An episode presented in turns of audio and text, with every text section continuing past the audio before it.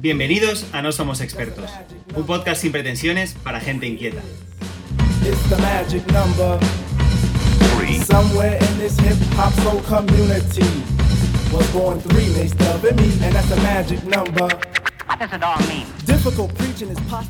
Hola, bienvenidos a un nuevo episodio de No Somos Expertos. Estamos aquí una semana más con Fede y con Carmen. Hola chicos. Hola, ¿qué tal? Hola chicos, ¿qué tal? ¿Cómo estáis? Ya es nuestra semana número 12. Hoy tenemos un tema muy interesante, pero antes voy a recordaros que podéis escucharnos en las plataformas de Evox, en Spotify, en Anchor, en Apple Podcast, en Google Podcast y hoy tengo una sorpresa que es que os voy a decir todas las plataformas en las que estamos disponibles.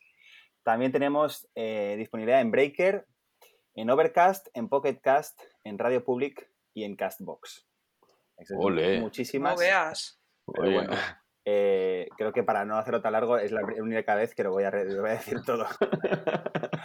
bueno, dicho esto, eh, quería también recordaros que estamos en Instagram, podéis seguirnos en Instagram, allí siempre publicaremos pues un avance de los episodios, también pues anunciaremos eh, si vamos a tener algún colaborador o algún invitado y podemos interactuar con vosotros, pues nos podéis hacer sugerencias sobre temas que os gustaría que hablásemos o sobre cualquier comentario que tengáis. También, por favor, si tenéis algún comentario, ya sea eh, por algo mejorar o, o alguna crítica, pues podéis dejarlo en cualquiera de las plataformas que lo permitan y os lo agradeceremos mucho.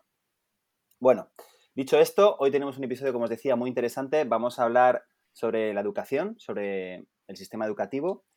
Y para ello vamos a contar con una invitada, ella es Vicky y Carmen nos la va a presentar. Pues sí, efectivamente, hoy tenemos a Vicky con, con nosotros de invitada. Vicky es eh, profesora de, de niños de primaria, pero bueno, Vicky, bienvenida a, a nuestro podcast. Hola a todos, muchas gracias. Eh, si quieres explicarnos un poco más o menos en qué trabajas, con qué rango de edad de niños y eso para que te puedan ubicar nuestros oyentes. Bueno, pues yo soy maestra de educación primaria y trabajo con alumnos de 6 a 12 años y nada, pues tengo una experiencia de 7 años y, y ahí vamos. Muy bien, Vicky. Pues bueno, seguro que nos vas a ayudar y aportar para este episodio con tus experiencias y con tu, y con tu punto de vista. Eh, si os parece, pues no sé, eh, ¿por dónde queréis empezar? Pues, hombre, podemos empezar. a- Yo quería preguntarle que, cómo, ¿qué opinas tú ahora de esa situación que, ha cambiado repentinamente del sistema de educación eh, desde, un, desde pasar de un presencial a una, a una a distancia, pues, de una forma tan rápida? ¿Qué ha pasado en la- el sistema educativo? Bueno, pues yo desde mi experiencia, la verdad que, que creo que la situación que nos hemos encontrado pues va a aumentar un poco la brecha educativa entre los diferentes eh, estatus, sociales, porque claro, hay muchos niños, yo por ejemplo trabajo en la escuela pública y hay muchos niños que tienen recursos limitados de acceso a Internet y todo esto. Entonces, claro, hay niños que se han visto perjudicados por, por la situación. Desde la administración se ha intentado dar respuesta un poco a, pues se han proporcionado tablets o, o Claro, herramientas. y tal, pero claro, en la medida, vamos, no en la medida necesaria, ¿sabes? Bueno, es- claro, claro, es que esto es, una, es un punto de crítico para, para Sí, poder dar una...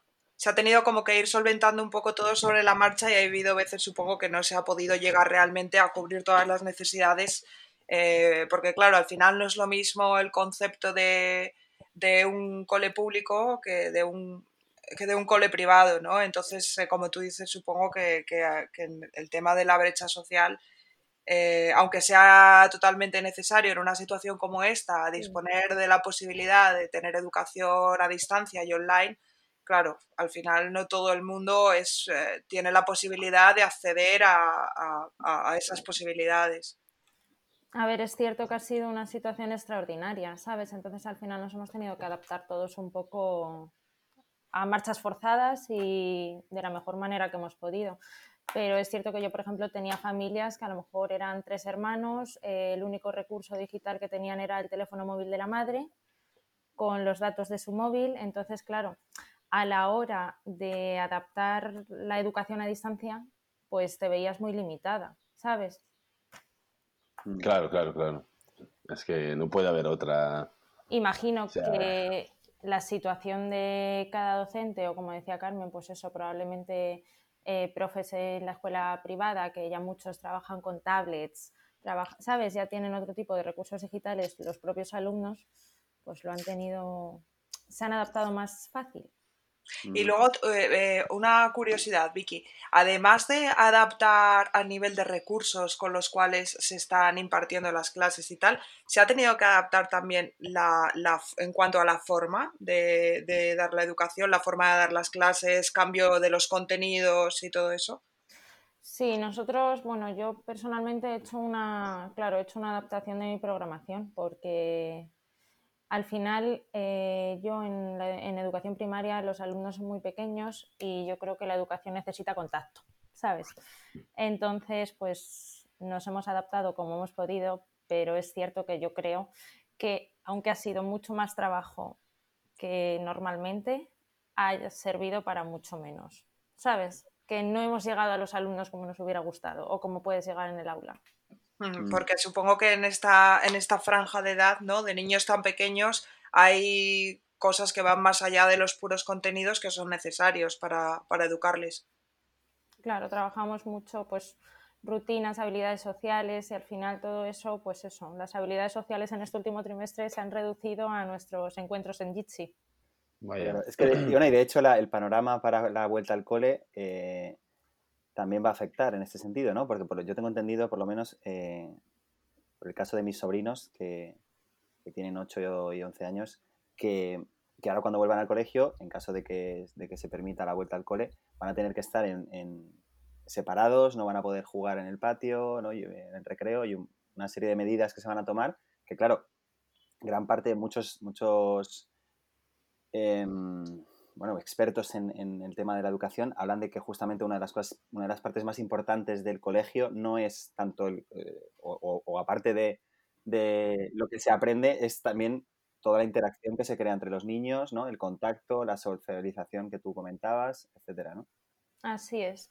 Eh, sí, por lo que se comenta, a ver, es verdad que yo creo que las administraciones todavía no se están pringando mucho, ¿sabes? Se están dejando un poco de autonomía a los centros pero sí que se comenta lo que tú decías. Eh, aulas burbuja, entonces para que los niños solo interactúen con sus compañeros, no tengan contacto con otros, con otros niños de otras clases y demás.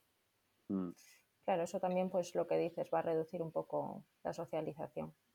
Y por ejemplo, Vicky, eh, el otro día comentábamos el tema de de, bueno, comentabas tú básicamente que, cuando a lo mejor algún niño tiene carencias es necesario detectarlo rápidamente para hacer una atención temprana de, cierto tipo de habilidades o de carencias. Eh, supongo que esta situación va a hacer más complicado poder detectar ese tipo de, necesidades que puedan tener los niños más pequeños, ¿no?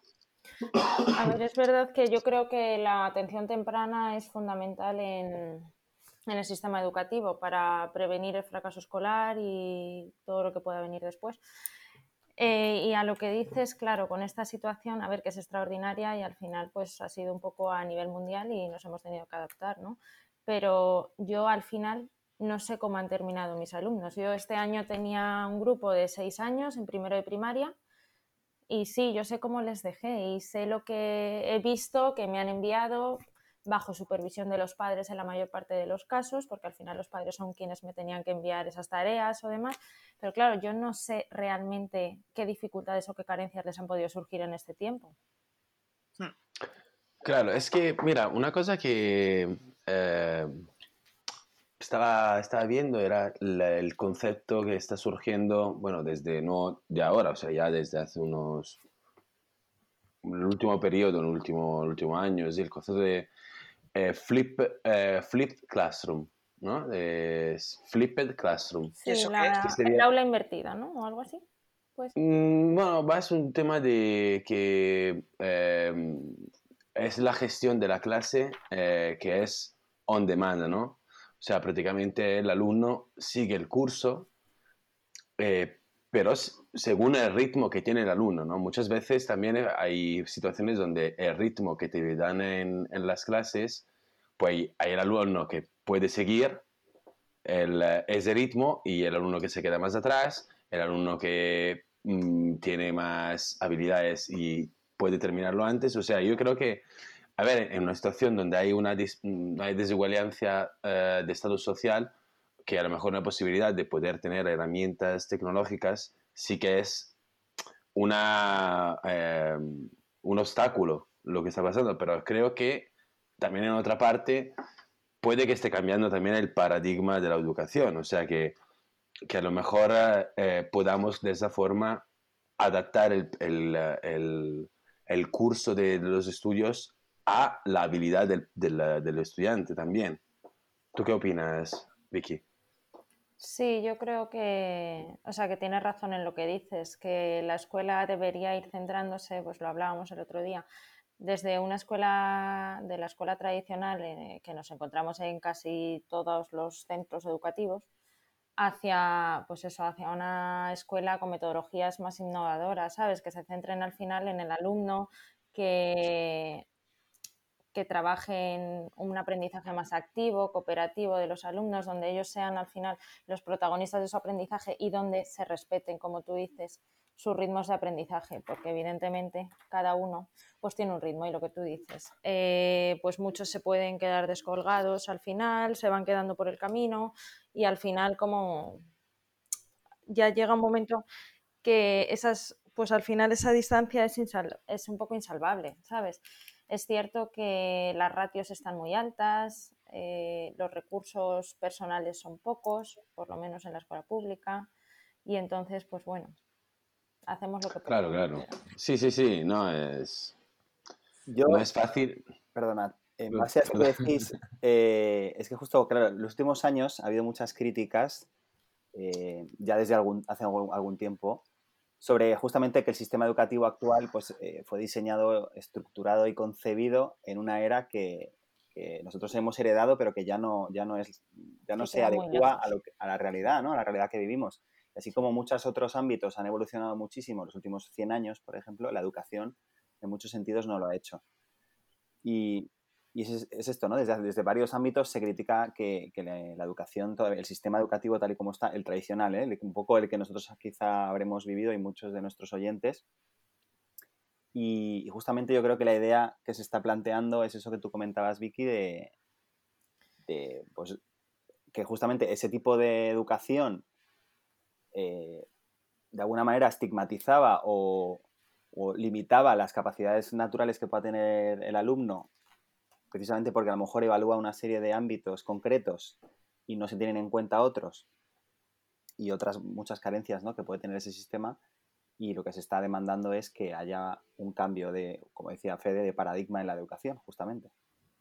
Sí, pero al final lo limitaba y creo que lo sigue limitando, porque al final el currículo que nos encontramos es muy rígido, ¿sabes? Te da poco margen de autonomía y, y si tienes que llegar al currículo en el curso, terminarlo, completarlo, pues tienes que ir como a marchas forzadas. ¿Sabes lo que quiero decir? Entonces, claro, ahí te da poco margen a, pues, a lo que hablábamos de si el trabajo por proyectos o, ¿sabes? Que al final eso es un, es un, un trabajo que tiene que ir detrás que, que de momento yo lo veo complicado en, en los centros que yo he estado. Pero es que, a ver, solo para entender un poco cómo funciona, porque los profesores os dan, digamos, una serie de, de programas o de contenidos que tenéis que dar en un curso y sí o sí todo eso se tiene que enseñar a los niños en ese curso, ¿no? Y luego ya dentro de eso vosotros ir adaptándolo. O sea, un niño, por ejemplo, si va más lento que otro, al final da igual si va más lento porque los contenidos que a ti te han dicho que en ese curso se tienen que dar, se tienen que dar sí o sí. A ver, no da igual si va más lento, ¿sabes? Tú tienes que intentar al final que todos alcancen los objetivos, pero claro, tú tienes que terminar con todos los contenidos que la administración te marca para cada curso. Entonces es cierto que al final vas un poco a marchas forzadas. A lo mejor en el primer trimestre puedes estar un poco más relajado y, ¿sabes? Pero según va avanzando el curso, pues la administración te mete un poco de presión, inspección, o, ¿sabes? Vicky, perdona la pregunta, era solo, ¿tú a qué edades, qué edades pillas como profesora de...? De 6 a 12 años. De 6 a 12.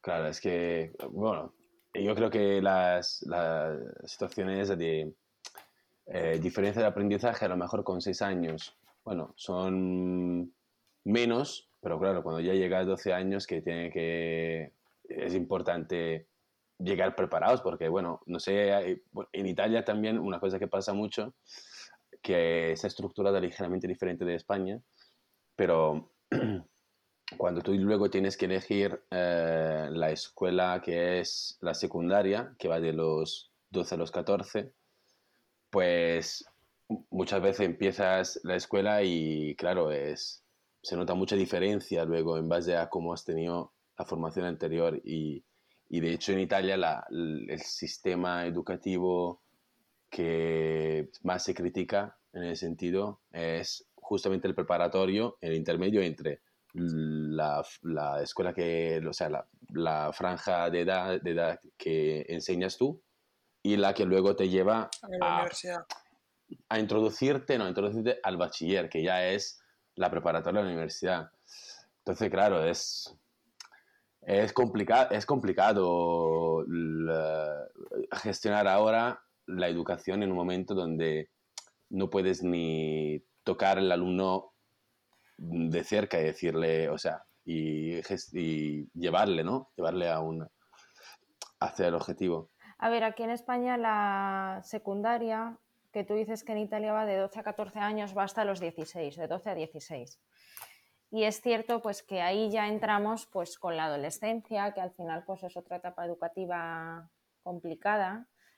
Entonces, ese factor yo, yo creo que es importante a tener en cuenta a la hora de, del progreso de, claro, claro. ¿sabes? Del cambio, del cambio de paradigma, ¿no? O sea, hacerlo de la, de la, de la forma que sea eh, eh, como fisiológica, ¿no? Para un, para un niño. Hmm. Y, pero bueno, eh, está claro que como todos los cambios, será esta la primera, la primera parte, ¿no? Es, estamos viendo el principio del, del cambio en ese sistema. Y yo una pregunta que te quería hacer, Vicky, eh, por esto que has dicho de que vosotros tenéis unos, digamos, unos contenidos que tenéis que dar en cada curso y tal, ¿tú crees, vamos, intuyo cuál va a ser la respuesta, pero ¿tú crees que esos contenidos que os marcan cada año para enseñar a los niños están adaptados realmente al mundo actual y a lo que estos niños luego van a ir enfrentarnos en su día a día y sobre todo en su futuro? A ver, es que yo creo que al final es verdad que en la teoría, yo que sé, cuando haces cursos de formación y todo esto, ¿no? Pues se habla mucho de una, y en, y en la propia ley educativa también, de que la educación tiene que ser más competencial, que tiene que ir más enfocada ¿no? a que los alumnos sean resolutivos en su vida, que sean capaces de, pues eso, de adaptarse a las situaciones que se les puedan ir presentando ¿no? a lo largo de su vida, más que a la adquisición de contenidos propiamente memorísticos, ¿sabes? Entonces, claro, eso está muy bien, pero luego, claro, llegas a los contenidos que tienes que trabajar y normalmente yo cuando llego a un cole te encuentras un libro de texto y, claro, si tienes un libro de texto, eh, al final las opciones son, son escasas. Porque tienes que ir siguiendo, digamos, ese libro de texto y al final dejas un poquito de, de igual poner la atención necesaria en la adquisición de esas habilidades que comentas.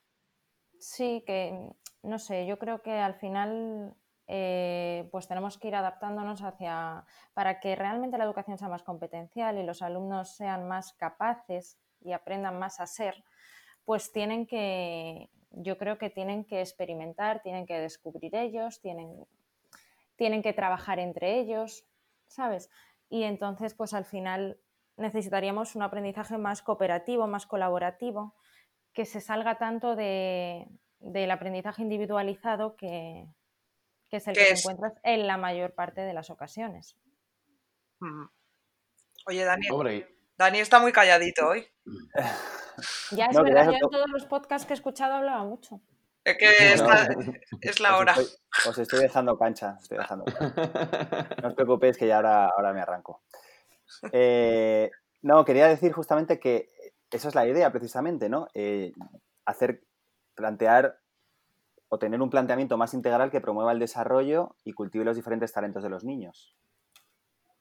Justamente. Y ese cambio, yo, tengo conocimiento de que ya ha empezado de alguna manera, pero todavía queda muchísimo, muchísimo camino por recorrer, especialmente, pues a lo mejor, en, como tú comentabas, quizá en, algunos ámbitos de la educación pública, pero claro, porque esto son cosas que tienen que venir desde arriba y si no se toma conciencia de estos cambios y no se empiezan a aplicar y a cambiar las estructuras y los planes de estudios y las metodologías, pues entonces no se va a producir ese cambio. O sea, está muy bien que, que sobre la ley eh, la idea esté plasmada, pero si luego tú, como tú comentas, no le das a los profesores el, el escenario ideal ni, ni los recursos, pues entonces va a ser complicado de... A ver, es verdad que al final un cambio de metodología exige un poco de implicación, yo creo, de toda la comunidad educativa. Eh, de la administración en primer lugar, de los docentes, también necesitas implicación de los docentes a la hora de renovarse, de, de actualizarse, de formarse en metodologías más innovadoras, de tener ganas de preparar, porque al final todo lo que suponga un cambio supone un trabajo ¿no? detrás. Claro, claro. Y, y por parte de las familias, todavía también hay muchas familias que tienen un poco el concepto de si mi niño no hace 20 ejercicios a la semana, mi niño no aprende. Sí. Hay familias que tienen un poco todavía ese concepto, ¿sabes? Sí, pero porque al final es de donde vienen, ¿eh? Y Yo, por ejemplo, yo misma lo he, lo he percibido en mí misma, que a mí una de las cosas que me ha hecho ser siempre una mala estudiante y que siempre eh, me he considerado durante toda mi etapa educativa una, entre comillas, una fracasada porque no sacaba buenas notas. Y, y al final era como que un poco te meten en la cabeza eh, la idea de que si no sacas buenas notas es que no vales para nada. O sea, que al final todo es eh, hacer tus exámenes, eh, sacar sobresalientes y si no llegas ahí, mm, Mal. mal, exacto, mal. Y en este mundo vas a ser, pues eso. Y, y yo creo que eso es una cosa importante de cambiar, porque además, justamente además en la franja de edad que das tu, tu clase, los niños están en un periodo en el que empiezan a eh, crear su personalidad, a, desarrollar un montón de pues creencias que luego se quedan ahí durante toda su etapa de, de adolescencia, sobre todo, que es yo creo un periodo complicado para, para todo el mundo. Y luego cuando van a adultos, que, jolín, es que si ya a un niño con esa edad se le siem- se siembra una semilla en su cabeza de que si no saca buenas notas o no hace X ejercicios a la semana, como tú dices, es que no vale para nada, eso puede luego traer a la larga, yo creo, problemas importantes a nivel psicológico. Yo creo que sí, lo que dices, lo de lo de al final calificar a los alumnos eh, con una utilizar una calificación numérica para sabes para ver el resultado de los alumnos yo creo que al final debería medirse más el progreso del alumno sabes las capacidades que ha adquirido pero igual lo que tú dices una calificación numérica no es lo más ideal Y, Porque al y ya no solo numérica, eh, sino que se califica, se tienen en cuenta unas habilidades o unas asignaturas por encima de, de otras, ¿no? O sea, tienen más valor unas que otras. De hecho, hay una frase muy famosa que se le atribuye a Einstein, no sé si hay dudas sobre si es suya o no, pero que dice, todo el mundo es un genio, pero si juzgas a un pez por su habilidad para trepar árboles, vivirá toda su vida pensando que es un inútil. ¿no? Y, la, es. y la realidad es que, como se ha demostrado o se ha estudiado posteriormente, hay diferentes tipos de inteligencia, hay varios tipos de inteligencia, ¿no? La teoría de las inteligencias múltiples, y al final el sistema educativo tradicional, un poco del que venimos, eh, ha valorado siempre un poco la lógico-matemática por encima de las demás. ¿no? Sí, es la que- lingüística, la lógico-matemática y poco más, porque Y te poco diría más. naturalista, pero tampoco, en realidad. Claro, entonces justamente yo creo que es, es precisamente eso, ¿no? De intentar abarcar eh, más abanico, más espectro de esas inteligencias que, que todos tenemos y como comentaba antes, de que haya un planteamiento más equilibrado, individualizado y, y más creativo, ¿no? de, de ayudar a los niños a despertar ese talento. Hay una charla muy interesante, o quizá la conozcas, Vicky, de conocer las charlas TED, Sí. Seguramente sí. Bueno, pues eh, hay una charla de un, un señor que se llama Sir Ken Robinson, que, que es, creo que además es, creo que es la charla TED más vista de todos los tiempos. Sí, yo lo he visto. Tiene millones de visualizaciones. Y esta charla se llama, se lo digo ya también para los oyentes, em, las, cómo las escuelas matan la creatividad o algo así, ¿no? La escuela mata la creatividad, me parece que se llama así. Y mm, este señor, que lleva muchísimos años pues, promoviendo un cambio en la educación, él lo que plantea, dice un poco lo, lo que os decía al principio, de que bueno, la, la escuela, el sistema educativo, pues hereda todo esto de la era industrial, ¿no? Todo este sistema, esta metodología hasta nuestros días, que ya estaría, estaría desfasado, iríamos tarde en ese sentido. Y lo que plantea él es que dice, hay niños que tienen talentos, tienen habilidades, tienen incluso pues, intereses eh, cuando son pequeños y cuando salen de la escuela han perdido todo eso, ¿no? Ni siquiera, no han desarrollado eso y al revés, se les ha estigmatizado, se les ha eh, llevado por el camino trillado, el camino correcto, supuestamente, entre comillas, ¿no? Que se ha decidido que es el correcto. Es decir, estas son las asignaturas que, que, que se tienen que evaluar y si no eres bueno en matemáticas, por poner un ejemplo, pues entonces no vales para nada, ¿no? Como comentaba Carmen. Y él decía justamente eso, que eh, hay que hacer un cambio para que podamos valorar a cada persona por lo que es y por lo que tiene para ofrecer, que en cada caso será diferente y no es ni mejor ni peor. Sí, yo estoy de acuerdo contigo. Es verdad lo que dices y es verdad que al final siempre se le da más importancia a inglés, lengua y matemáticas. Mm, Si vas bien ahí, no hay problema. Si hay un niño en el cole, por ejemplo, tiene problemas en música, ponle, ningún pa- bueno, ningún padre, no se puede generalizar, pero prácticamente ningún padre va a venir a ver qué pasa, ¿sabes? En cambio, como el niño saque un cuatro y medio en matemáticas, ahí les tienes. ¿Sabes lo que quiero decir? Al final Sí. también en la familia a, a las asignaturas más creativas, a, a la parte más creativa, se le da poca importancia, pero yo creo que al final es como un poco el sistema en el que, claro. en el que nos movemos. ¿Sabes lo que quiero decir? Parece que, yo qué sé, que te llega tu hijo y te dice que, yo qué sé, quiero ser cantante Mm, y es como, ¿cómo vas a ser, ca- o yo qué sé, o quiero ser pintor y ¿cómo vas a ser pintor, no? Eh, Sí, de hecho, de hecho se tendrás que escucha estudiar ingeniería o no sé. totalmente, es que se escucha mucho como que las actividades así un poquito más, bueno, no creativas, ¿no? Porque al final la creatividad está en todos los ámbitos de la vida, pero sí que parece, o yo he escuchado a mucha gente que igual si dices, pues me gusta pintar, o me gusta la música, o me gusta escribir, o me gusta tal, lo ven más como un complemento, o sea, Un no hobby, como, sí, un como un hobby. hobby, exactamente, como un hobby, no como necesariamente, y al final yo creo que eso es lo que dice Dani, que, que mata la creatividad. Si una persona de repente tiene una habilidad musical pues estupenda y tal, es como, no, pero las matemáticas, tienes que aprender matemáticas, en vez de coger y decir, mira, si tienes esta habilidad tan buena en esto, centrémoslo en esto. Pero yo creo que también al final eso es, porque lógicamente la educación en los colegios es importantísima, pero también en casa y, y al final no, no es culpa de, de, nadie más que del propio sistema en sí, ¿no? Y yo creo que la generación de, de nuestros padres y, y, y, de las personas que están teniendo ahora hijos, que es nuestra generación, aunque nosotros no estemos ahí, eh, venimos de un sistema, como dice Dani, un poco obsoleto quizá y tenemos esas creencias metidas en nuestra mente de que hay ciertas cosas que son más importantes que otras y yo creo que también es importante que, que, que en casa o sea, la educación al final no es solo, es, lógicamente es muy importante, ¿no? Todo lo que los niños hacen en el cole, todo lo que los niños aprenden en el cole, pero luego todo lo que se hace en casa también es muy importante. Como se, las creencias que se les eh, inculca a los niños o las cosas que se les dice y tal, y sobre todo en una edad tan temprana como esa, ¿no? Tan, tan, que es Luego cuando también es cierto que al final el, el sistema, yo qué sé, yo por ejemplo mi hermano Carmen, que tú le conoces, pues él siempre ha tenido muy claro que le gustaba el diseño y no sé qué tal. El caso es que nosotros vivíamos en un pueblo, en Guadalajara y tal, y, y él eh, cuando empezó bachillerato, con 16 años, tuvo que irse a Guadalajara Capital porque aquí no había opción de estudiar el bachillerato que él quería, él quería bachillerato de arte Y bachillerato de arte, a lo mejor en toda la provincia de Guadalajara, creo que solo hay en un instituto.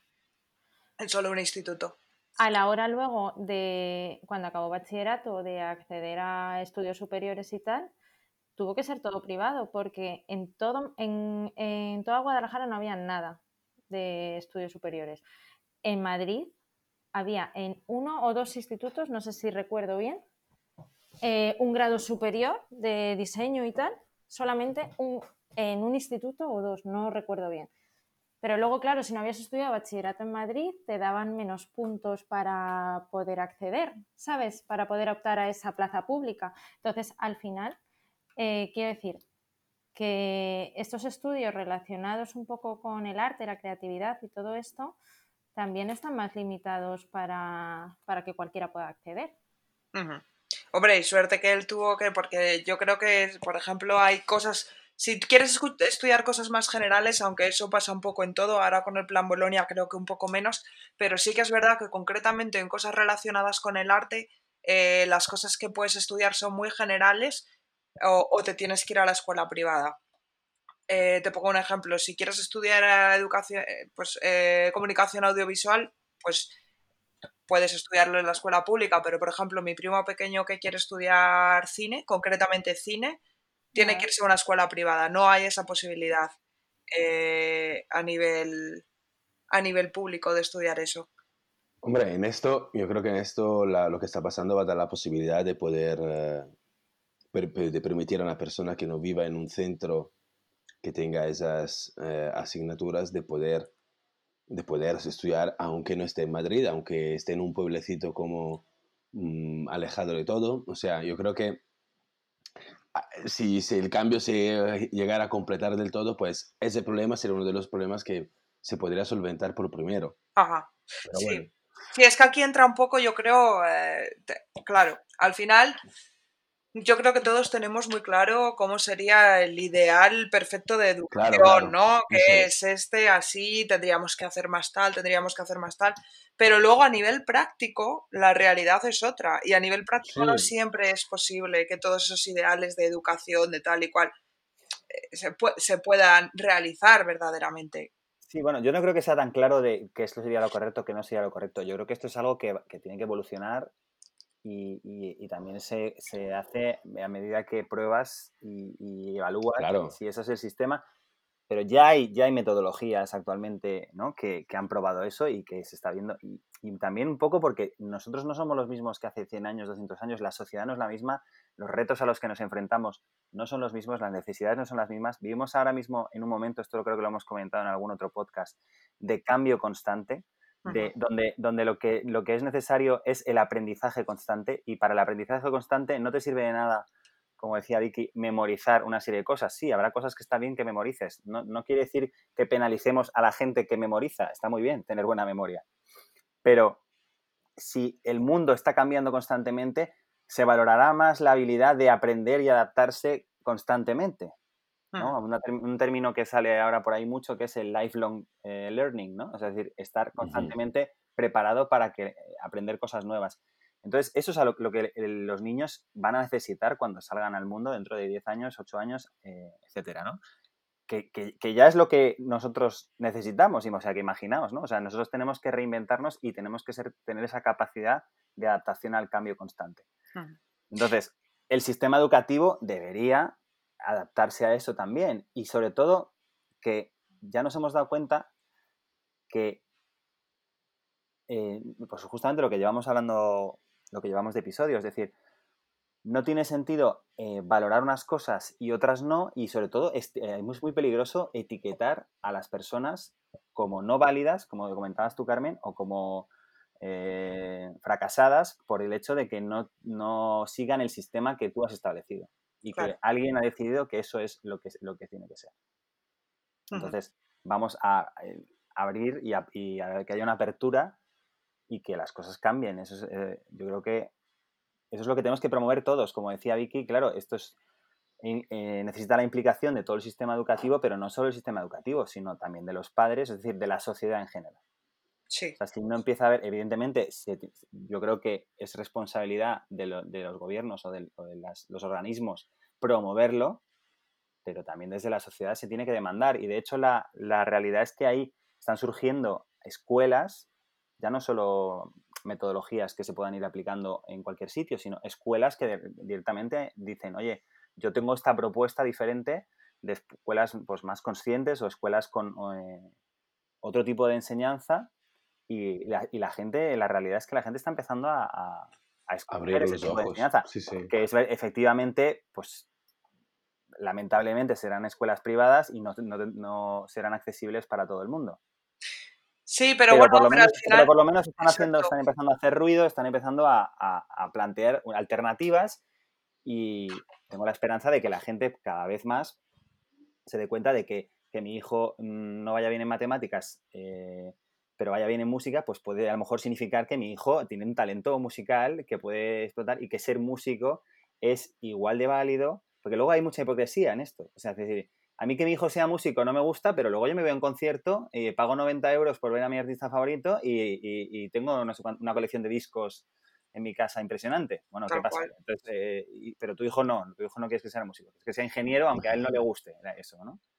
Entonces, es que, es que además, si tú a un niño le cortas las alas, es decir, no le, no le, no le ayudas a que él desarrolle eso que él lleva dentro, no solo ese niño se lo está perdiendo para sí mismo y ese niño puede a lo mejor vivir una vida que, plena.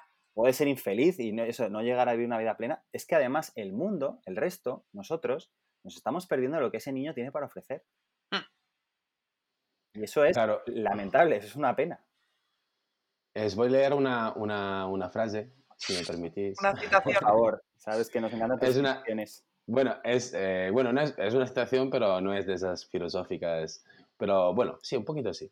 Dice, eh, el gran reto es pasar de los centros de enseñanza del siglo XX, donde el centro era el profesor, a centro de aprendizaje del siglo XXI, donde el centro es el alumno, que lo cuenta Amaya Arzamendi. Y claro, es, es, que estamos pasando de un, de un modelo donde eh, se intentó escolarizar a nivel universal a toda una sociedad donde ahora esto, este tipo de eh, estandarización en, el, en el, cómo se enseña es que se está viendo que no prepara para lo que es el cambio de la sociedad que comentaba Dani. O sea, ahora eh, te centras en los, en las distintas, los distintos tipos de inteligencia que pueda tener un niño, o realmente vas a tener, eh, bueno, vas a tener siempre a esos esas personas que, que, formadas por un sistema que no es adecuado ya para los días de, al día de hoy. Es que, por ejemplo, ¿os acordáis en el, episodio que hablamos del trabajo, que hablamos del mundo laboral? Hablamos de, que, hablamos de que el panorama que viene es que eh, los trabajos que sean repetitivos, mecánicos, eh, etcétera, esos van a desaparecer. Al final, claro, lo que necesitan son trabajos creativos, que aportes valor humano, que tengas una serie de habilidades, ¿no? De, pues de comunicación, etcétera. Y eso es lo que, lo que se está intentando. Y la realidad es que em, yo no sé en Madrid, Vicky, pero por ejemplo, aquí en Ibiza sí que, no sé si es porque somos un poco más hippies o qué, eh, aquí sí que es verdad que hay algunos colegios, y lo sé de primera mano porque tengo varios amigos profesores, mi hermana es profesora y además mis, mis sobrinos van a un colegio que aplica este tipo de metodología. Si antes decíamos que el sistema educativo tradicional se basa en un modelo a lo mejor más de memoria y reproducción, ¿no? por lo menos el que estudiamos nosotros era así, no sé si ahora ha habido grandes cambios. Eh, la escuela de mis sobrinos, por ejemplo, funciona por, por proyectos y por ambientes, ¿no? Y, no sé si habrás oído hablar de esto, pero ahí sí que se intenta un poco, claro, que yo, yo lo que hablaba con mi hermana a veces le decía, vale, pero se sabe un poco si esto, eh, porque supongo que tendrá sus bondades este sistema, pero a lo mejor tiene carencias, no lo sabemos, ¿no? Esto es lo que decía antes, que no puedes saber con certeza cuál es el sistema más correcto sin ponerlo en práctica, ¿no? Y luego, diré, y luego pues, me gustaría comentar contigo una cosa que veo yo el problema respecto a esto, a la aplicación de esto. Y es que ella, me comentaba, yo le pregunté un poco, bueno, exactamente, le hablé con mi sobrina, tengo unos audios muy graciosos de mi sobrina contándome cómo es el sistema de primera mano, y entonces ella me decía que, bueno, que es un sistema mucho más integrador, porque esto me lo, me lo comentaba mi hermana, que no intenta no dejar a nadie atrás, que es un poco lo que, lo que decías, dice que se trabaja por proyectos donde cada uno puede dar lo mejor de sí, ¿no? Y entonces ahí ya se fomenta el trabajo en equipo, desde pequeños, intentando que no sea una cuestión de competitividad, de quién es mejor, quién es peor, sino para sacar esto adelante es necesario que trabajemos en equipo y lo hagamos en grupo y todos, ¿no? Luego, eh, les, hacen exponer mucho delante de la clase los temas, algo que nosotros precisamente somos una generación que yo creo que, hemos salido eh, muy cojos de eso, ¿no? Que es el, poder exponer las cosas en público y tener esa soltura al hacerlo. Y luego eh, dice que tienen menos contenido, pero sí que lo ven en más profundidad. Es decir, a lo mejor no ven tantas cosas, pero las cosas que ven sí que las ven en profundidad. O sea, se intenta hacer un aprendizaje que sea más significativo. Sí. ¿Vale? Y luego, bueno, eso, más práctico al final. Es que al final, a lo mejor, centrando, buscando un centro de interés, que es lo que busca el aprendizaje por proyectos que tú dices, ¿no? Pues al final, partiendo de un centro de interés que realmente les interese a los alumnos, el conjunto del aprendizaje va a ser mucho más significativo, ¿sabes? Porque a la vez que, yo qué sé, imagínate que su centro de interés es, yo qué sé, el mar. Claro. ¿Vale?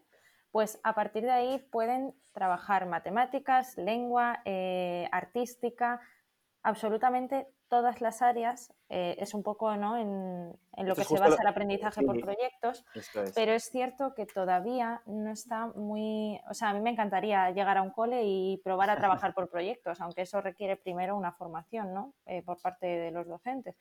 Yo en casi todos los coles donde he estado en infantil sí que trabajan por proyectos, trabajan mucho por proyectos pero llegas a primaria y ya nos encontramos a el libro de texto. Sí. Claro, o sea que... Eh, aquí, aquí también se aplica en, primaria, no hay libros de texto. Vamos, porque te digo porque yo los llevo a veces al colegio y, yo me acuerdo hace años de preguntarles, ¿pero no lleváis, no lleváis nada o qué? me dice, no, no, si está todo allí, como diciendo, estábamos allí jugando, ¿no? interactuando. Entonces, bueno, eh, yo lo que comentaba, claro, yo lo que, lo que hablaba a lo mejor con... tengo amigos que son profesores de, instituto, claro, me decían, eso está muy bien, porque yo, porque yo me hacía la pregunta, digo, vale, si yo estudio por proyectos, eh, por ambientes eh, en, la escuela y luego llego al instituto y, resulta que la metodología es la misma que o sea, la, otra, ¿no? Digamos, por decirlo de alguna manera, no me voy a dar contra un muro allí, no, o sea, voy a alucinar, ¿no? O sea, que tiene que haber una coherencia a lo largo de todo. Claro, debería haber una coherencia. Si yo vengo con una metodología, y claro, y, vamos más allá. Si yo resulta que vengo de esa metodología, le llego al instituto, vale, en el, instituto se aplicase algo similar, y luego llego a la selectividad, y la selectividad es otro mundo, llego o sea, que decir, claro, tiene que haber una coherencia de principio a fin en, el sistema, si no, es complejo.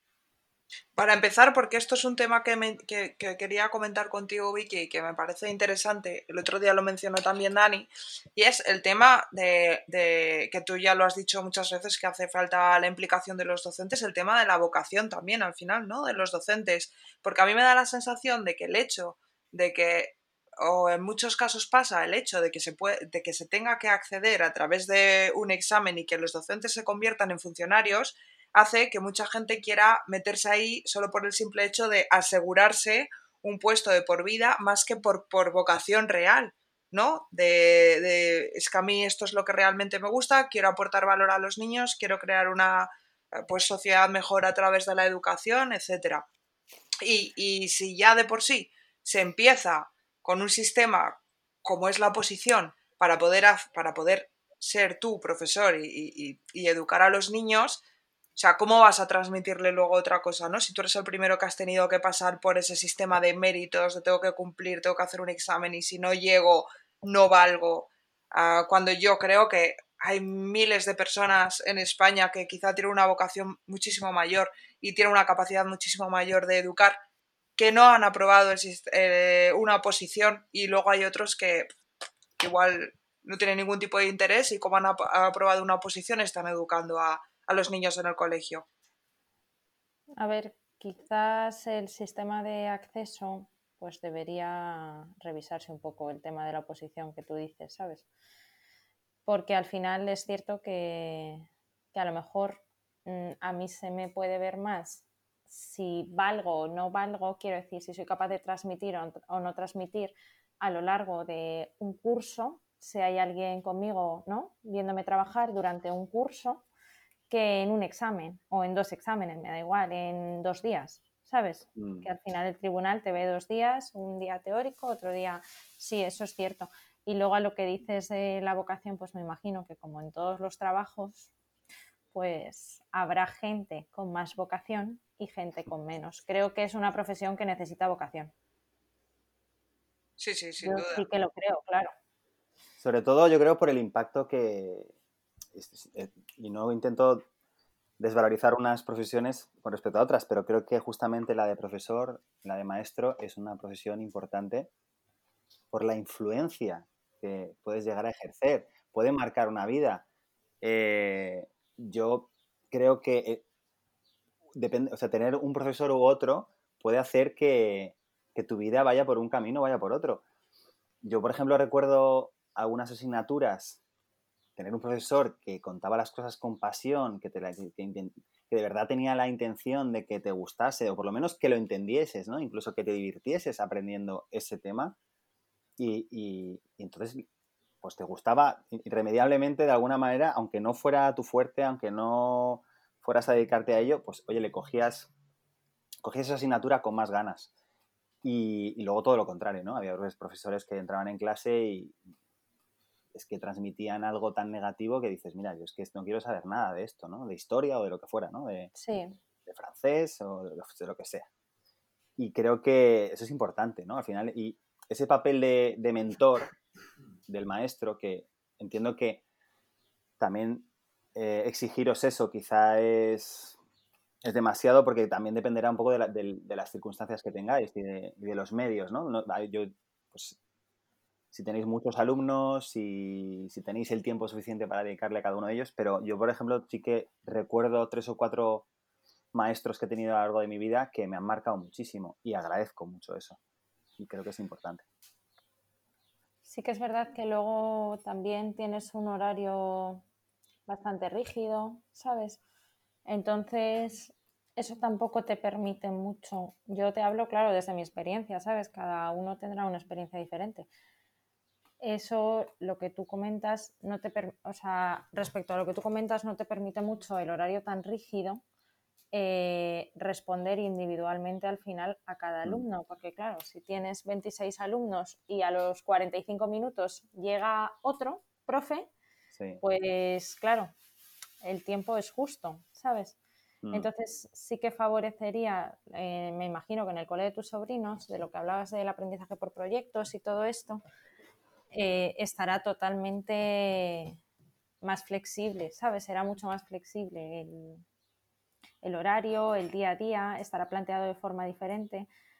Y yo por lo que he estudiado en cursos y tal, pues los centros de interés, pues al final los niños se pueden ir moviendo por donde les interese, dependiendo del día, dependiendo de las ganas, dependiendo de, de la Mm. curva de fatiga, que al final también es importante. Tú, así de primeras, ¿qué, ventajas ves, aparte de todo lo que hemos estado hablando, ¿no? de, lo que se puede fomentar, eh, o, qué inconvenientes podrías ver en, en- de este sistema al, de interés, digamos, que has comentado, al, al otro, al anterior o al tradicional o al que está más extendido? Hombre, pues ahora mismo está muy en auge así lo de la inteligencia emocional. Me imagino que a lo mejor vosotros también habéis oído hablar de todo esto, ¿no? Y, con el aprendizaje por proyectos, al final se fomentan mucho las relaciones interpersonales, las habilidades sociales de los alumnos, se favorece mucho la empatía, eh, la automotivación. Al final, si ellos tienen un centro de interés y ellos están motivados por lo que van a aprender, creo que lo que hablábamos antes, el aprendizaje va a ser más significativo, por tanto, va a tener mucho más valor. En cambio, si nos encontramos ante una enseñanza muy rígida, que ahora me toca matemáticas y esta hora es matemáticas sí o sí, y hoy tengo que hacer, yo qué sé, aprender las sumas conllevadas y son las sumas conllevadas y no hay más, Mm, pues al final yo creo que eso hace un poco que los alumnos pierdan un poco la motivación. Que sí, que tienes que buscar el modo de que, de que, de que la mantengan, ¿sabes? O de que tengan la máxima motivación posible. Pero creo que es más fácil de la forma que tú comentabas. Claro. Bueno, y luego también a- eh, mantener la atención y la motivación de 26 niños de 6 años durante 45 minutos eso tiene que ser. no, y que cada uno tiene unos intereses y lo que os comentaba de la curva de fatiga. Eh, a lo mejor yo a las 9 de la mañana vengo a tope, vengo, ¿sabes? Muy centrado y es mi momento perfecto y a lo mejor otro alumno eh, viene dormido porque por su circunstancia personal, eh, yo qué sé, pues se ha acostado más tarde o, porque su momento perfecto son las 11, ¿sabes? Claro, claro. Mm. Sí, y una cosa... Yo para que, para, simplemente para aclarar, porque a lo mejor alguien no está escuchando y no acaba de situar el tema este de los proyectos eh, o de interés, como comentabas, es que, por ejemplo, si ellos escogen un tema, que puede ser a lo mejor el espacio o el sistema solar o algo así, entonces a partir de ahí ellos trabajan en torno a ese, a ese tema y de ahí lo ven en profundidad desde muchas perspectivas, ¿no? Es decir, como tú comentabas, podrían aprender pues, matemáticas, eh, pues, cosas de si lengua. está bien planteado, todas las áreas. Todas las áreas, ¿no? Pero respecto a ese tema, entonces lo ven al final en todas, eh, en toda su, pues eso, amplitud y a partir de ahí pues trabajan todo. Sin tener que ser a lo mejor, oye, pues vamos a ver eh, las sumas y las restas, ¿no? De, sino pues dentro de ese tema, pues puedes trabajarlo todo y, puedes hacer que eso, que sea más dinámico y que a lo mejor los niños pues mantengan, mantengan la atención y el interés. Y a lo mejor llega un momento de la mañana en la que a un niño le apetece más, yo qué sé, eh, algo más artístico y entonces se va a crear sus planetas ¿vale? En el tema del sistema solar. Y en cambio otro, pues va a calcular eh, la velocidad a la que, yo qué sé, ¿sabes lo que quiero decir? Que cada uno juega un poco en función de su interés en el momento, aunque al final para completarlo tengas que pasar por todos los rincones, ¿sabes? Mm. Eh, Vicky, una pregunta, dado que tú estás en el sistema público, eh, a vosotros profesores os proponen cursos para que podáis adaptar un modelo clásico que ha sido el que hemos recibido nosotros para un poquito adaptarlo a este nuevo al nuevo reto, ¿no? Que es de centrarse en las habilidades de cada niño, no en el contenido. Eh, a ver, sí que es cierto que desde la administración eh, pues se proponen diferentes cursos de formación de profesorado, ¿sabes? Eh, muchas veces es difícil acceder porque hay pocas plazas, luego muchos son online, muchos son pocas horas. A ver, yo creo que en general si quieres renovarte bien, o sea, yo que sé, a mí por ejemplo en matemáticas me gusta mucho Fernández Bravo, que utiliza pues metodologías más manipulativas, más dinámico, más centrado en el interés del alumno y tal. ¿Quién es, perdón, quién es Fernández Bravo? Fernández Bravo, José Antonio Fernández Bravo es un, era, es un docente que bueno, ahora se dedica a la enseñanza universitaria y a hacer cursos de formación. Él ha escrito varios libros, ha creado juegos, juegos de matemáticas para niños y tal. Y entonces pues se centra un poco en, en un aprendizaje más dinámico de las matemáticas, ¿no? En la escuela. Pues si tú quieres formarte en un curso de Fernández Bravo o de otro tipo de metodologías, así más, más innovadoras, más manipulativas, que salgan un poco de lo tradicional, pues al final te lo tienes que pagar. Claro. Pero, eh, vale, eh, vosotros como profesores cada año tenéis unos puntos por uh, formación obligatoria que tenéis que hacer. O sea, es, está regularizado. O sea, vosotros tenéis que hacer algún curso cada año. Cada año no. Eh, yo en mi caso, y no sé si es igual en la, en la escuela privada o tal, en la pública por lo menos, eh, para completar un sexenio, sí que tienes que tener un crédito mínimo de, o sea, un número mínimo de horas de, formación. Vale. Y esta formación eh, la impone eh, el Ministerio de Educación, ¿no? Claro, pero tú a lo mejor tienes que completar, es que no lo sé exactamente cuántas son, pero ponle, eh, bueno, no lo sé, y yo lo hago en septiembre o en octubre. Eh, son, yo qué sé, 50 eh, horas o 100 horas, es que no lo sé, ¿vale? Estoy hablando sin... Pero bueno, 100 horas. Y tú esas 100 horas de formación te las puedes hacer como tú quieras a lo largo de esos seis años. Entonces, ¿qué pasa? Pues que a lo mejor por circunstancias personales, pues mucha gente prefiere un curso online que le lleve poco tiempo, que pueda hacerlo en casa, que, ¿sabes? Pero son exámenes teóricos o luego también hay una parte, hay un examen práctico donde se, se valora la, eh, No, no, la no puesta en marcha de... No hay nada, ¿no? O sea, es... O sea, yo digo, pues yo que sé, a mí, por ejemplo, que os comentaba, me interesa Fernández Bravo, pues a lo mejor por cada curso de Fernández Bravo te dan, yo qué sé, depende qué curso, 50 horas, ¿vale? Entonces, pues tú completas, cada uno puede completar sus horas de formación como le interese. ¿Qué es lo ideal? Pues lo ideal en un cole es que haya un poco de... que te pongas de acuerdo, que ahora no me sale la palabra, Una, eh, Eh, consenso. eso, que haya un poco de consenso y, y entonces pues al final la formación vaya un poco acorde entre todos para poder poner en marcha pues nuevas metodologías. Claro, a nivel general y no tan, tanto a nivel individual solamente. Claro. Eso sería Claro, lo es que ideal. Pero claro, Estamos hablando de, de- de un sistema eh, de educación que, bueno, por primero tiene que... eh, la, o sea, la persona que va a educar tiene que ser capacitada para captar las habilidades, eh, captar eh, lo que decías tú de los horarios de los niños, captar, o sea, no estamos hablando solamente de que sea un modelo, o sea, el modelo hace falta un pequeño esfuerzo por, por parte de cada uno para, para meterlo. Y también de la parte de la administración decir, señores, no es que cada año tenéis que hacer ese curso y tenéis que ponerlo en práctica a lo largo de lo lo- los 12, los 9 meses de la... De hecho, eh, fíjate, yo creo que eso sería, bast- bueno, no lo sé, ¿eh? hablo desde el desconocimiento porque obviamente yo no estoy dentro, Eh, pero desde fuera me da la sensación de que quizá eso sería bastante más efectivo que una oposición, por ponerte un ejemplo, ¿no? Por supuesto. El, el ir eh, incorporando, o sea, el ir haciendo cada año nuevos cursos y que te evalúen, como decía Vicky, de la manera que tú eh, pues lo estás impartiendo dentro del aula y lo estás poniendo en práctica.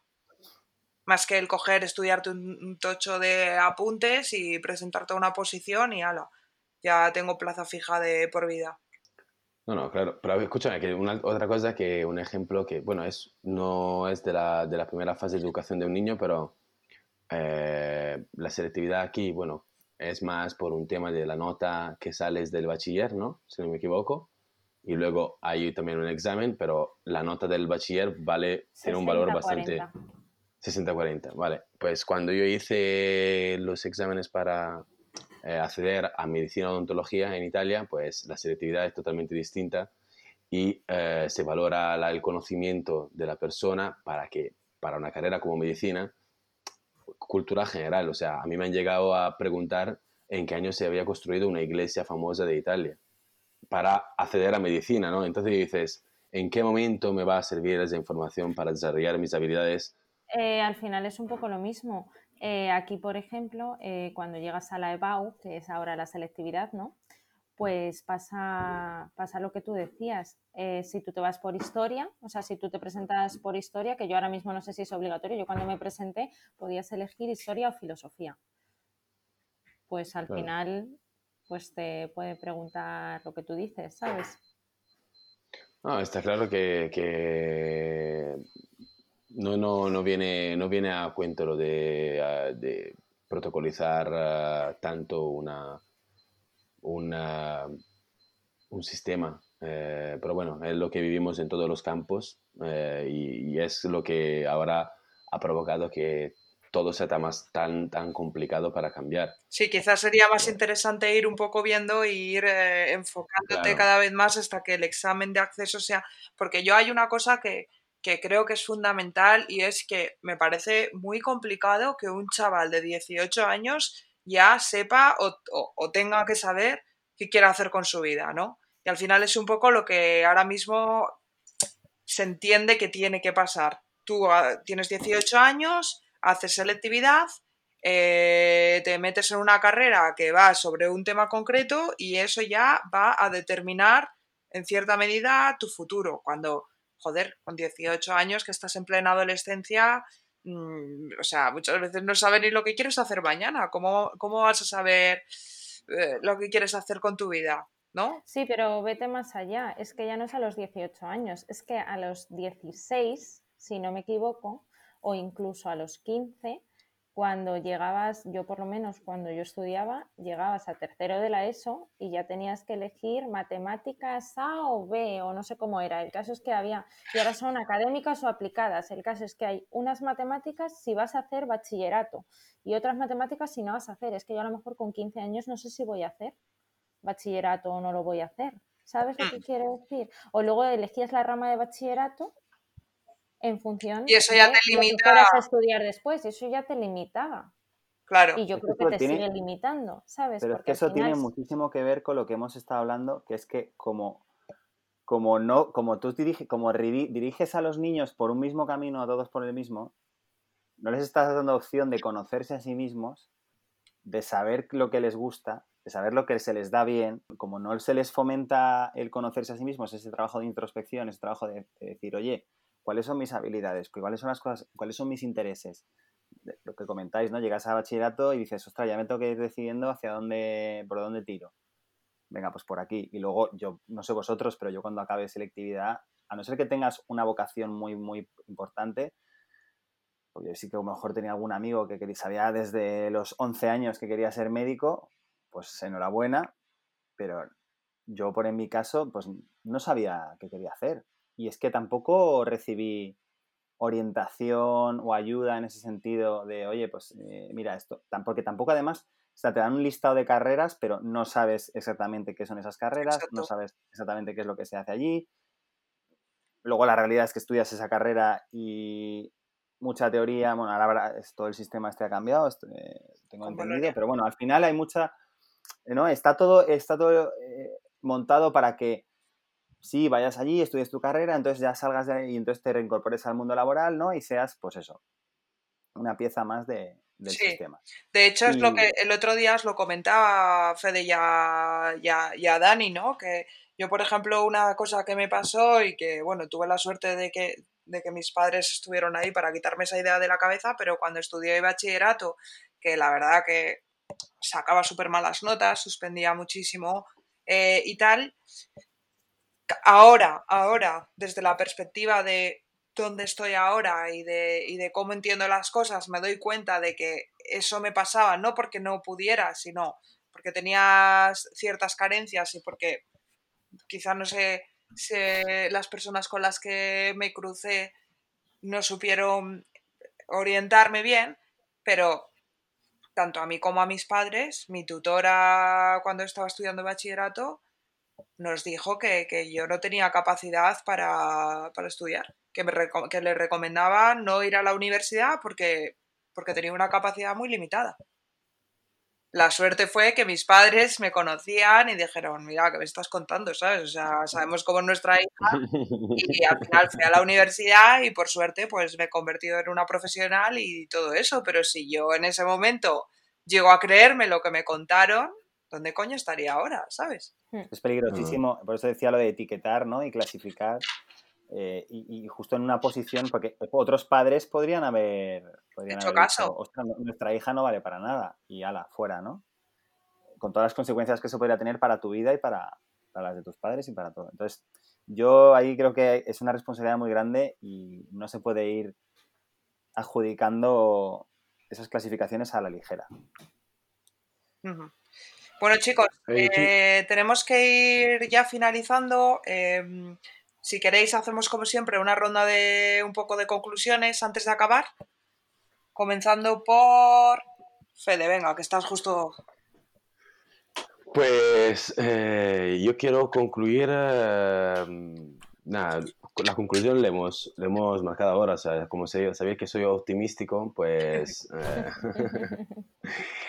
eh, eh, y nada, y, creo firmemente que, que la importancia que tienen, que tenéis eh, los profesores y los que imparten una educación eh, extra, eh, o sea, afuera de las casas, o sea, que, sea, que ya va a ser a nivel global, tanto en cuanto a habilidades, cuanto a contenidos, así, pues debería recibir un cambio primero desde arriba, desde, desde los mismos profesores y, y transmitir la importancia que realmente tiene un profesor, que no sea solamente un trabajo eh, que pueda tener la ventaja que, que, que por la cual es muchas personas eligen ser profesor y que, y que nada, y que se le dé el peso a la importancia, importancia social que tenga para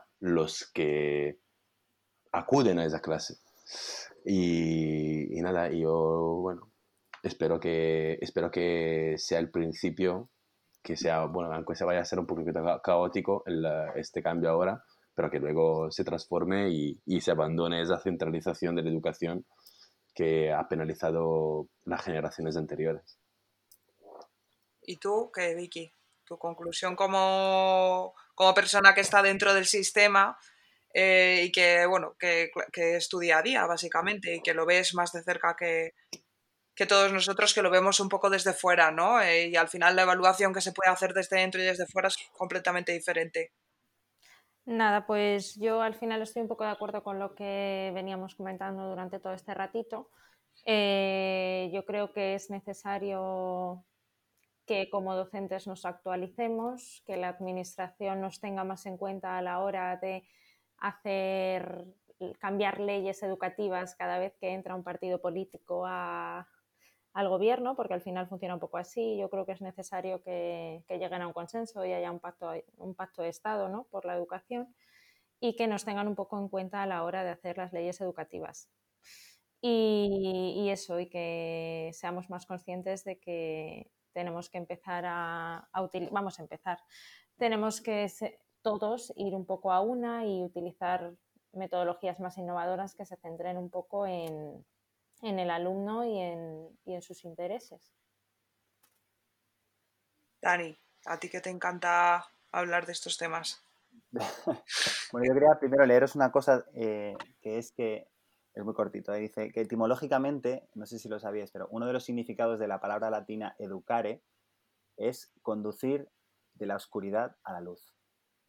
Es decir, extraer algo que está en nuestro interior, desarrollando así nuestro potencial humano. Entonces, en base a esto, a mí me gustaría que la educación dispusiera las condiciones ideales para que los niños se desarrollen, crezcan y florezcan de la mejor manera, mostrando sus talentos y habilidades y, siguiendo lo que realmente les apasiona, lo que les gusta. Porque es que además así serán personas que mucho más plenas, que vivirán felices y podrán crear un impacto positivo en el mundo y en, lo que está a su alrededor. Así que ese es mi, ese es mi deseo.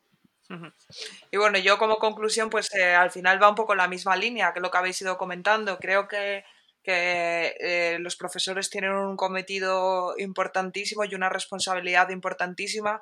Además, concretamente en, el, en la etapa en la que Vicky se encuentra, ¿no? De, de, esa etapa de 6 a 12 años, me parece fundamental tener una educación eh, buena. Y, y también veo que esas carencias ¿no? en el sistema educativo actual, espero que se puedan ir poco a poco, que se vaya cambiando. Sé que queda mucho camino por delante por recorrer y que es un camino muy complicado y que al final el cambio siempre empieza eh, dentro, pero lógicamente, como decía Vicky, tiene que estar apoyado siempre desde arriba, porque si no, mm, por mucho que a nivel individual se intente cambiar las cosas, no se va a poder cambiar el sistema.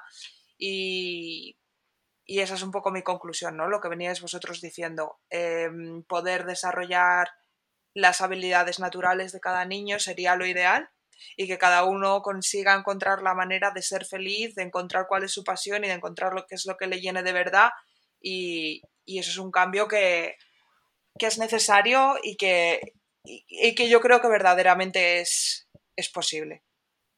Pues mira, yo eh, no sé si alguno de vosotros tiene alguna, pero a mí me gustaría recomendar una serie de películas, ya sabéis que soy un poco cinéfilo. Eh, una de ellas es Capitán Fantástico. Si no la, si no la conocéis, lo recomiendo encarecidamente, muy chula. Em, luego otra que se llama, estas ya son más clásicas, la de Capitán Fantástico es más reciente, Descubriendo a Forrester, ¿vale? Que habla un poco pues, del papel de, de un mentor, ¿no? La importancia de que alguien confíe en ti, de que alguien pues crea en tus posibilidades y en tu capacidad. Eh, por esta misma línea también iría el indomable Will Hunting, que probablemente la conozcáis y la hayáis visto. Luego está el clásico del Club de los Poetas Muertos, que es una maravilla y yo creo que todas estas, como veis, a mí me interesa mucho esa figura ¿no? que puede, tan positiva, esa influencia que puede ejercer un mentor o una persona pues, de esa figura de referencia. Ay, yo tengo una. Sí, pues venga, fantástico. Eh, pues mira, es que recientemente eh, descubrí a, Eloy Moreno, que es un escritor, que no sé si le conocéis, tiene varios libros, El regalo, El bolígrafo de gel verde. Bueno, pues yo he leído un libro suyo ahora mm, hace 15 días que se llama Invisible y trata sobre el acoso escolar. Entonces, bueno, pues es una recomendación que hago para papás, docentes, alumnos. Es un libro que se está leyendo en, muchos institutos ya y que yo si me tocan cursos altos de primaria también lo, pondré.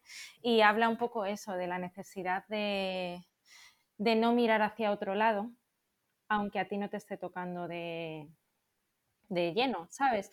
Entonces yo me había apuntado aquí una cita del libro que me había gustado que dice que para ser un monstruo no es necesario hacer algo especial, a veces basta con no hacer absolutamente nada. Entonces, nada, pues eso, que, tengamos un poco en cuenta que, que la cosa escolar está ahí, que existe y que no podemos mirar hacia otro lado.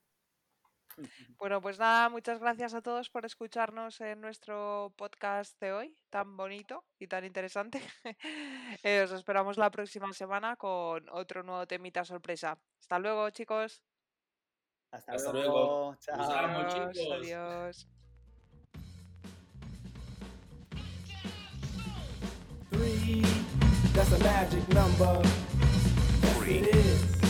It's the magic number. Three. Somewhere in this hip hop soul community was born three, they stub me, and that's a magic number.